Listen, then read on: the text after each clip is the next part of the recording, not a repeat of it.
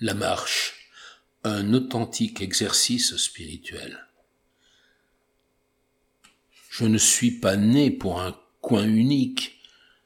Ma patrie, c'est le monde tout entier, écrivait déjà Sénèque, qui, né dans le sud de l'Espagne, voyagea de l'Égypte à Rome. Marcher vers soi, en solitude, en cordée. Marcher avec son corps, ses douleurs, ses coups de mou et ses moments de grâce marcher vers la paix, vers le pardon, vers l'espace libre en soi.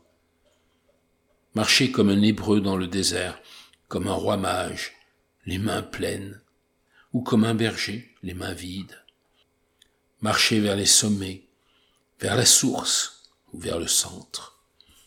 Marcher la prière, marcher la pensée ou le silence. Marcher vers l'inconnu que je suis.